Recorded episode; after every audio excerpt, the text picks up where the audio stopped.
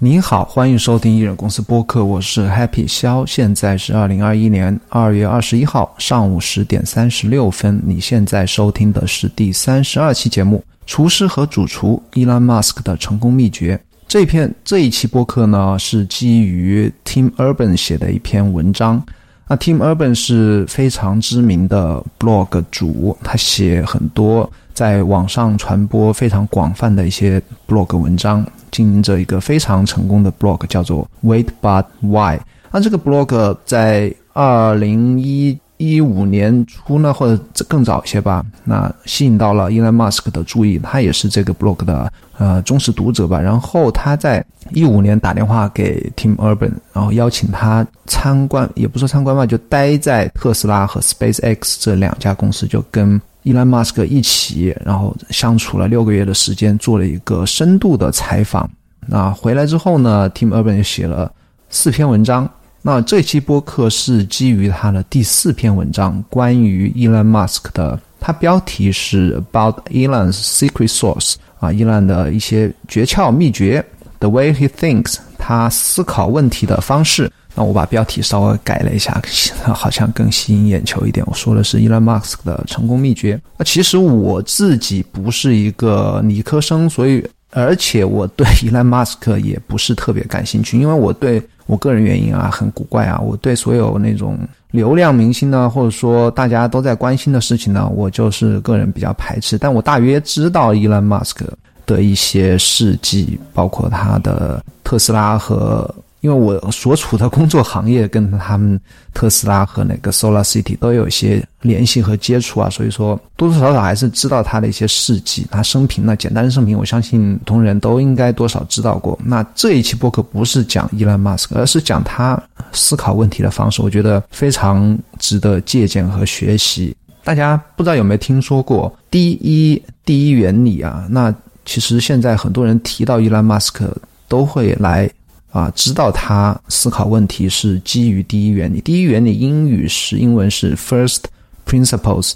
那什么是第一原理呢？它是一个哲学。我我这里在念 Wikipedia，它是一个哲学与逻辑的名词。它是一个最基本的命题或假设，不能被省略或删除，也不能违反。那什么是什么类型的啊原理和知识会可以算作是？第一原理，比方说地球是圆的，比方说太阳是太阳系的中心等等，这些事实既定事实不能被一加一等于二啊，或者或者这种数学的或者逻辑的一些原理，就是一定是真实这些原理才叫做第一原理。其实科学家在做研究，包包括伊隆马斯的几家公司啊，特斯拉和 Solar City 和 SpaceX，他们所有包括工程师啊或者科学家呀，在做研究或者做。做一些模型，包括一些做一些产品的时候呢，都只遵循第一原理来做研究。那包括伊兰马斯克他做决策或者思考问题的最基础的那个根本呢，也是第一原理。那首先来讲一下，那伊兰马斯克他如何思考，或者他如果做如何做决策啊，其实是有一个有一个他我这边有一个表格，那个表格我可以放到 show notes 里面去。大家可以到我的网站，过一段时间，过一两天吧，到我的网站。它是把，它是有这这两块啊。首先你要知道你想要什么，然后哪些是可以实现、可以做到的，这两部分的交集呢，就是重叠处，就是你的目标。然后再来根据这一部分目标 goals 啊目标来想你的策略该怎么做，想要要做什么。那伊隆马斯克他是怎么做的呢？他在那个他想要什么的这个圆圈里面呢？那根据第一原理，是呃，放入经过深刻思考的、诚实的、真实的，然后独立思考的，那自己真正想要的东西，到底要要什么？而不是说受别人干扰的，就说大众以舆论或者父母、学校啊告诉你要的东西，你自己真正要的东西。然后在现实的那个箱子里呢，放入什么呢？放入。真实存在的、可行的，以及你能力范围所可以达到的这些现实的基础啊，需要你放入非常清晰的画面和事实，就不要放一些你觉得可能达到的，或者那种空中楼阁那种不太现实的东西是不能放在那个现实这个篮子里。然后目标词呢，那你刚才说了那个他想要的和现实的，那重叠处就是目标目标词。目标词呢，应该有一个目标选择的一个，它叫一个实验室吧，就说你要有需要有。根据智能来测量的工具以及权衡选项的工具，也也需要有一套的方法来测量你想要的和你现实重叠的这部分到底是不是可行，然后如何来度量它，然后最终从目标转化为策略。策略是应该基于你知道的、你所知道的真实的想法，或者说你知道你自己个人的能力，或者说你知道你能做到的，而不是说已经。完成的，其他人完成的或其他人告诉你的，那这是策略。然后这个模型呢，那伊兰马斯克是不断的，包括他的有几个部分啊，有四个部分，包括他的想要的和现实的，然后目标和策略，这四个部分都是根据他外部的变化，就世界的变化，以及内部的变化，内部变化就是他自己的变化，自己想法认知以及他自己所在的不同的阶段。全部都会不断的变化和改进。伊兰他呃，在引用一句伊兰自己说的话，就是说，你整个的人生啊，是在一个你脑袋里面的软件上来运转来处理的。你难道不想？难道不着迷于不断的改进这个软件吗？所以说，他是也是要告诉别人，不断的要完善自己的思考方式。下一个就是。传统教育啊，不是基于第一原理，这是这篇文章里面第二部分。那学校是为了把我们变成技术工人，来杀死创造力。那孩子在学校里啊，越久呢，待的越久，就越没有创造力。我相信这个古今中外的学校都是这样一个功能啊。其实古学校大家都说九年义务制教育，那大家国家为什么教育你呢？说白了就是要把你。变成啊，从一个无知的孩童啊，变成一个拥有一定的知识和技术能力的，最终可以为整个社会和国家创造价值的，成为公司、企业、工厂的一环的一个螺丝钉的这样具有这样一个能力的一个人吧。所以说，这是学校最主要的作用所在啊。你可以看到，学校其实他不会教你，就我自己自己也发过很多。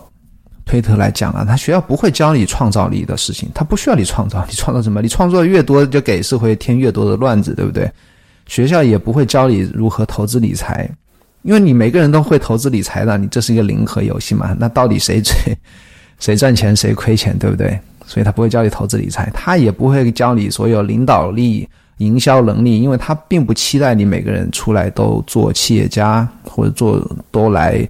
啊，领导一股风潮，或者说成为某种啊思潮，或者说一些在某些方面成为领导者，他不是，这不是学校的功能所在。所以说，学校只教你能够成为一个技术工人的这些所所有的知识。大部分人长大从未从未开发。或者质疑自己在做的事情是，就大部分人长大了，呃，从小到大，但是从来没有怀疑过自己在做的事情就是标准答案，或者就自己自己需要的，而不是别人告诉你的。比方说选择职业，你为什么知道你现在做的职业是你真正自己想要的？我相信不但没有人怀疑啊，还还会有非常多的人肯定的觉得自己选择的专业和职业并不是自己想要的。这是为什么呢？因为我们生长从小到大呢，整个社会、媒体和家长的教条呢，就导致我们思考问题呢，从来不用第一原则做选择。这里说的第一原则是什么呢？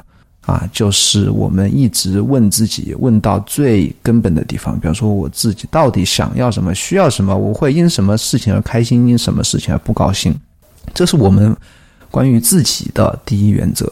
而是所有的这些外部环境呢，家长啊、学校呢，而是基于他们自己的经验或其他的人看法，对吧？然后包括我们家长经常会说：“哎，谁谁谁家都是学这个，或者谁谁谁家的孩子啊，考高分或者学什么专业，在哪家大公司很赚钱等等吧。”是基于这些自己的经验或者其他人的经验，或者说对社会环境的看法、主流意见来做出选择。那有些人呢？会有一点自我的意识啊或自由觉醒，我试着抛弃这些教条，但很快的又接受了另外一个教条，是吧？抛弃了这些父母的，可能又听同学或同事的一些想法，或者说自己或崇拜上某个大师吧，或者什么某个科学家、某个牛人，比方说，有很多人崇拜伊兰马斯克，对不对？就觉得他说的都是对的，他在推特上发了什么推文都是对的。其实这也不不一定啊。然后推呃，伊兰马斯又引用他的，又引用伊兰的一句话，就是当你不知道如何寻找原因的时候。所以说，你不知道应该怎么进化和适应。那如果你随着你长大的教条不适合你，你就应该拒绝它。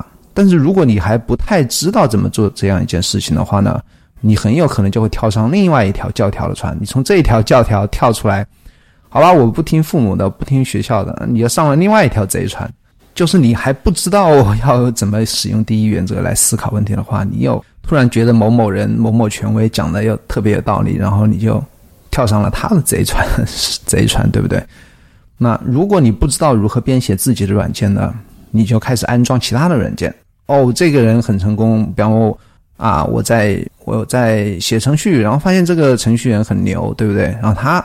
在用什么东西？他在怎么样工作？他如何学习？如何思考的？我就完全来 copy 和照搬他的，用别人的软件来安装到自己大脑里面，这是我们也应该要避免的。然后他继续说，就是说教条经常有群体性，我们很容易加入他们，因为轻信或者说盲信某一种教条的人会聚集在一起，然后我们。很容易的就加入他们，为了寻求那种认同感或者归属感吧。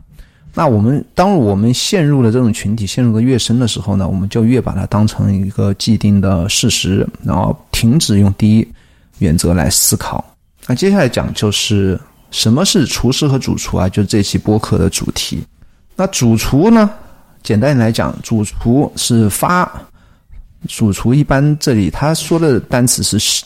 Chef，chef 一般在英文里是厨师长，就是一个，比方说一个大酒店里面嘛，那厨师长可能只有一个，他会控制所有的菜品的开发、研发以及管理下面的厨师啊，这就是 chef。那主厨呢，他负责发明菜谱，把新的东西组合起来，比方每一季、每一年他会开发一些新的菜，创造新的菜肴，这是主厨要干的事情。那厨师是什么呢？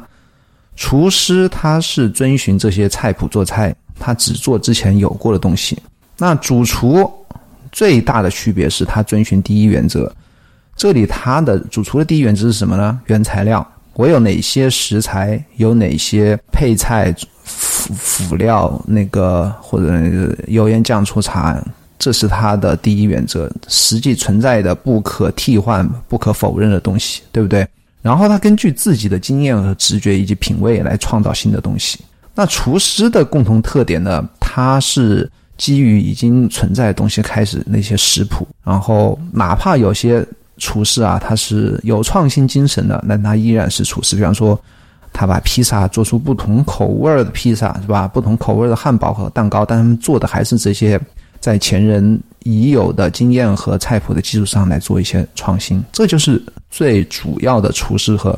主厨的区别。那当我们面临全新的环境啊，需要，比方说，我们需要创造新的艺术家，需要创造新的专辑，对不对？画家要画新的画布，然后作家要写新的文档，新的一呃，比方说公司的企业家要规划蓝图，创造新的啊报表，然后为大家解释一个新的产品。那厨师和主厨在这个时候就就区别就。区别就开始显现了。那主厨呢，他就比较擅长于从新的东西完全来创造一个新的东西，根据自己的根据第一原则和自己的经验和品味来创造新的东西。而厨师呢，你如果给他一块白板的话，他可能就画之前自己画过的或者其他人画过的一些流程图或者一些产品产品的一些概念，对不对？其实每个人啊，因为每个人对自己的想象呢都是有过高的。评价啊，每个人都以为自己是主厨，但实际上很有可能每个人只是高级厨师。那如果你是你这个领域的明星，或者说 leader 或带领人呢？如果你的所作所为都是遵循你那个群体里面的标准，然后你做的非常好，所以说你成为了这个领域的明星，或者说 leader，那你只是一个成功的跟随者，你只是把那些教条或标准呢做到了极致，所以大家你觉得你啊是明星。当我们放大自己的生活的时候呢，在所有的小事情上，我们好像都在做决策，比方说选择婚姻、选择工作、选择你的专业、选择你要进哪家公司。然后什么时候结婚，什么时候生子，什么时候买房，什么时候要干什么事情，好像都是我们在自己做决策。但是当你把整个人生呢放大了，整个这个人生的这幅图画呢，把它缩小来看呢，我们只是在那些提前印好的点之间做连线。比方说，按照社会大众的理解，你在什么时候读书，什么时候进入大学，什么时候开始工作，选择什么样的专业，什么样专业热门，然后该什么时候结婚，什么时候生子，等等等等吧。你只是 follow 这些既定的这些点，然后在这些点之间来。做连线，所以说我们大部分人呢，其实都只是一个高级的厨师而已。然后我们其实总是啊，有一些误区啊，我们总是把主厨对于风险的理解当成勇气。这我们后面也要讲啊，就是我们常常放大对于风险的恐惧。我们觉得，哎，厨师好像。在创造一些菜肴，很有可能是失败，但实际上呢，他们失败是没有不会带来坏事的，只会带来好事。失败也会带来经验，然后成功的话就会创造出新的菜肴。然后我们有时候也会有些错误的理解，我们错误把主厨的能力啊归功于投机取巧，比方说他们开发一些新的菜肴，是不是只是照搬啊其他酒店的或其他国家的一些菜品啊？是不是他们只是变的花样吗？但实际上不是啊。真正的主厨呢，他们不会完全照搬，他们是会根据第一原则来，可能会有自己品味啊，品味是来自于其他的主厨、厨师也说不定，但是是按照自己的想法来创造新的东西。比方说呢，这里有举例啊，就是 iPhone 啊，iPhone 的虽然它也是一个有打电话功能、有听音乐功能，但是它是完全一个全新的产品，全新的一个划时代的一个产品，它不是 copy 任何的。他的前任，无论最后总结这一块厨师和主厨这一块啊，无论什么领域呢，只要有但凡有重大的事情发生的时候呢，不管是历史古今中外啊，只要有重大事情发生呢，这个事件的中心呢，肯定有一个愿意实验的主厨，愿意创新的主厨。那主厨们其实没有魔法，他们只是相信他们的大脑，然后从零开始创造。就我们的世界啊，就像我们的。菜肴一样，都是被这一部分主厨来创造的。其他的人呢，只是把创造好的菜肴把它复制，然后重复跟随而已。接下来就讲如何成为主厨啊，这些概念其实也都是 Tim Urban 从伊朗那边来总结的。那如何成为主厨呢？我们的那 DNA 呢决定呢，其实我们主厨呢是比较反。我们本能呢？为什么呢？因为人类毕竟也是动物嘛。就我们自卫的本能呢，是要求我们遵循我们这个族群的一些规则。比方说，不要做危险的事情，看到野兽就要逃跑，对不对？这些经验呢，其实都来自于老人啊和一些族群，我们群族的一些经验教条。然后，我们应该需要去听从老人的建议。包括我们传统教育里面也都这样教育的啊。然后，当我们有了下一代之后呢，我们也应该告诉我们孩子也要那样做，而且不要问为什么啊，因为这些是比方说传统留下来的呀，什么中华传统就是就一定是对的等等吧。就是说，这就是我们从 DNA 来讲的话，决定了处处并非是我们的本能。那我们应该怎么做呢？这边有三三个建议啊。首先，你需要你自，你需要知道你什么都不知道。什么？我们要把自己变成一个，把自己想象成为一个四岁的小孩儿啊，重新开始写我们脑袋里面那个软件。我们需要把我们之前从小父母和老师啊关掉的。那个喜欢问问题的游戏，把它恢复起来。其实我们长大成人之后呢，那已经开始很少来质问我们的自己的人生，或者说事业，或者说我们每天在做的事情，是不是为什么要这样子，对吧？为什么要这样做？为什么不能换一种方式来做，对不对？我们要确信自己不知道，然后来一直来问问问问题，一直要问，一直来问为什么，一直打破砂锅问到底，一直问到最底层的那个部分。那底层呢，其实要。要么就是基于信仰，要么是基于科学。基于信仰就是说你实在不知道为什么了，你可能说我是，那我们中国人可能没有信仰啊。那么基于科学既定的事实，我这么做会有害，我这么做会导致我失去什么，对吧？基于科学，我们需要非常仔细的观察那些我们默认为确定的东西。因为这部分东西呢，往往都不一定是对的。我们认为啊，我们这个时候就应该做这样的事情。我我们为什么确信它真的就是对的呢？而不是只是一个别人告诉我们的一个事情和一个别人告诉我们的一个理论，或者仅仅只是一个假设呢？对不对？我们要质疑那些我们脑海里面非常确信的东西，那些东西往往其实它不一定是对的。这就是第一个啊，我们如何成为主厨的第一个方式。我们要知道我们什么都不知道。第二个呢，其实我也补充一句啊，其实我经常也在推特上发，就是当我阅读越多啊，阅读的不管书啊和各种内容吧，我就越来越确信了我自己什么都不知道。第二个就是。其他人也都什么都不知道，这就是当我阅读的越来越多的时候呢，我越来越发现，包括自己人生经历越来越多的时候呢，越来越发现其他人其实也都什么都不知道，包括伊兰马斯克。你说他，你说他讲这些道理，他就真的他就是第一原则了吗？其实，如果他告诉你要遵循第一原则，你第一件事情就要怀疑他，对不对？因为他说的难道就是第一原则，对不对吗？不一定，对不对？那其他人也都什么都不知道，这看起来。不对，但是其他人说的都是对的。很多人就这样想啊，经常会这样想。明明发现一件事情不对，但是其他人都说他是对的，那我要不要也说他对，还是应该说他不对呢？那大部分人都会觉得，啊，我应该也说他不对，我应该也说他是对的。因为我如果不这样做的话，其他人都会认为我是傻子，或者说认为我是怪物、不合群等等等等吧，离经叛道等等等等。这是我们很多时候的一个选择啊。同时呢，其他人你如果要确定其他人都不知道呢，它其实也是两种信心之间的较量，就说你对自己的信心和对他人的信心。如果你对自己有信心的话，而多过于你对他人的信心的话，当你确信一件事情不对的时候，当你有不同的想法、不同的看法，或想做不同的事情的时候，而其他人也并不同意你这么做，或者说有悖于其他人的观点和和经验的时候呢，你这个时候的自信如果大于其他人的自信，你就会变成主厨。而厨师一般会怎么做呢？他会对于其他人的信心更胜出，更超过于自己的自信，甚至是说完全没有自己的自信，别人说的都是对的。然后我们还应该完全放弃对大众、对教条、对权威以及社会共识的尊敬，不要尊敬他们，不要认为他们说的都是对的，不要认，不要尊敬任何权威人士。那这这非常的困难啊，因为如果我们怀疑一切的话，其实很容易就迷失。我们到底做任何一件事情应该怎么做啊？这非常困难。但是呢，我们需要在我们人生的各个方面做出这个勇敢的跳跃，因为这个是从厨师到主厨的主厨的必要一步。我们必须要放弃对其他所有。大众教条权威的一些尊敬。当你跨越这一步之后呢，后面的突破会变得更加的容易。最终，你将到达一个一个一个阶段啊，就是你相信你自己的软件啊，然后完全相信自己的软件，按照自己的软件来运营自己的生活。那这将变成你完，这将导致一个全新的一个生活方式啊。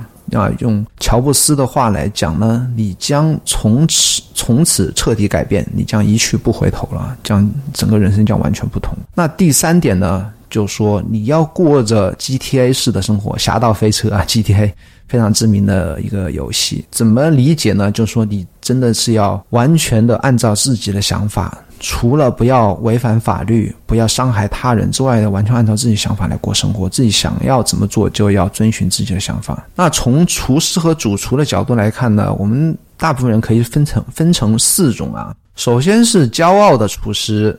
那骄傲厨师，他其实是一个贬义词啊，因为这种这一部分人呢，他是彻底的盲从于教条，然后自己还非常骄傲。你看我。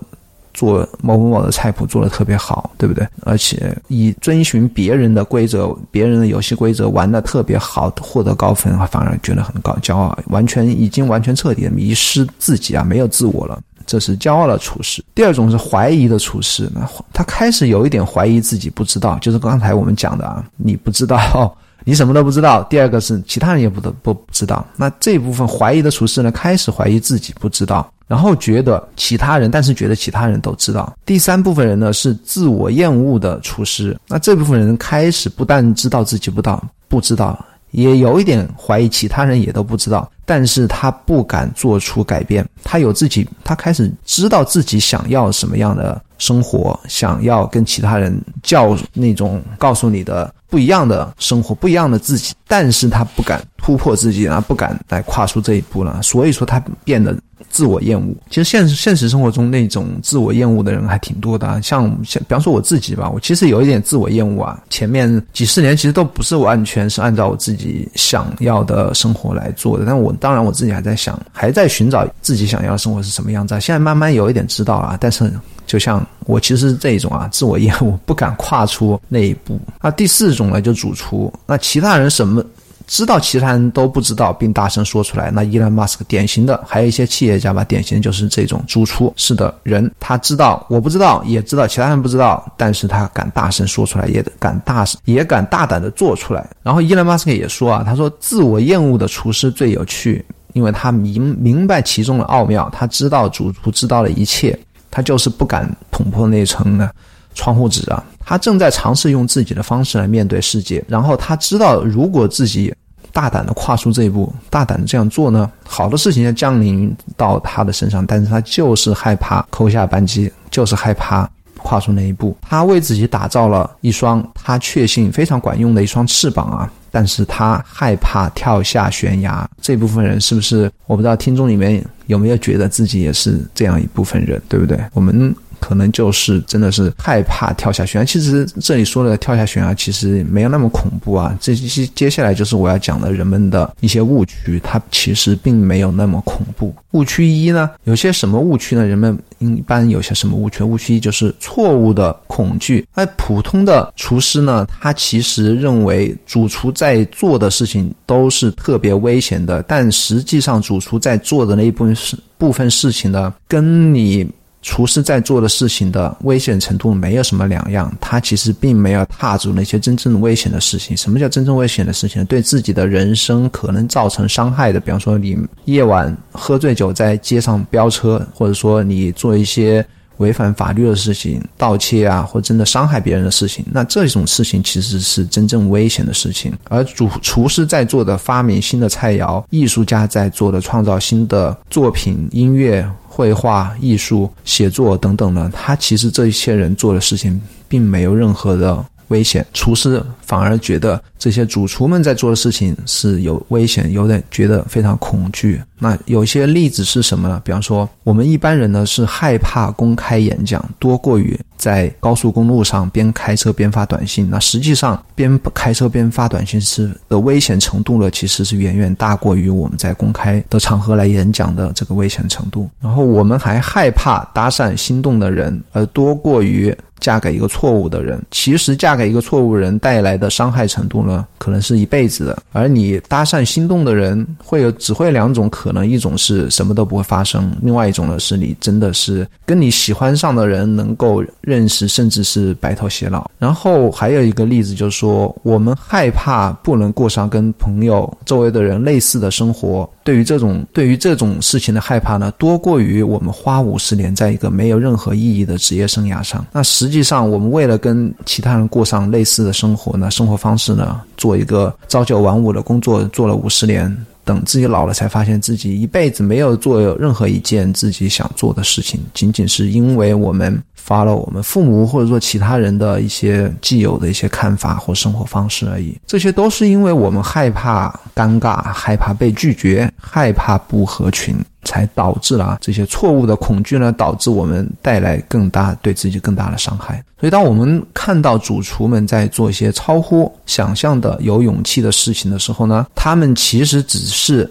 在尝试，而不是在冒险，只是在尝试，按照自己的想法 （first principle） 来尝尝试。这些尝试呢，其实是都是我们这些厨师啊一直梦想的，关于自己的事业、自己的爱情和自己想冒险的事情呢，一直是我们想做而不敢做的。在我们看来是冒险，其实，在厨主厨们来看呢，只是在尝试，而且他们很享受于这件事情。尽管呢，每个人的大门都是敞开的，每个人都可以选择按照自己。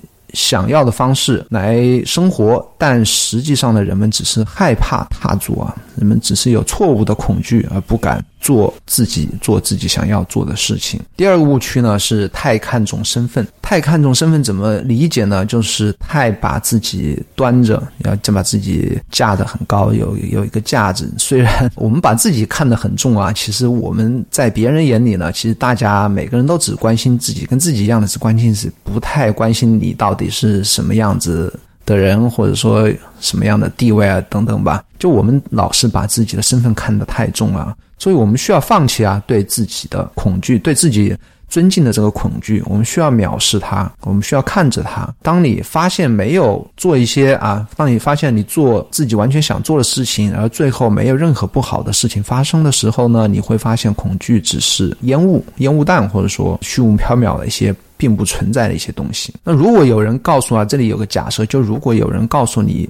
现在这只是一场虚拟游戏，这个游戏的规则呢，只是要你不要去犯法或者说伤害别人。我相信每个人都会活得更加的自我，更加的大胆，而且最后带来的结果是什么呢？带来是更成功的啊，比在现实生活中更成功的事业和更自我的生活。所以说，一般人们的两个误区就是错误的恐惧，第二个是太看重现有的东西，现有的。身份和现有的自我，这一期的播客要讲的话题就讲完了。那其实这篇文章，我觉得我边看边做记录啊，我觉得非常值得一读。然后，伊兰马斯克他关于主厨和厨师的这个理解呢，也正是我们所有人不光是是否要做企业家，是否要要去发明创造一些新的东西、新的科技啊等等，做出伟大的发明发发现啊，并不是针对这一部分需求啊，而是我们每个普通人。我觉得每个普通人都需要时常的反省自己，自己到底想要什么，自己现在正在过的生活是不是真的自己喜欢的。最后，希望啊，每个我们每一个厨子啊，能够有一天变成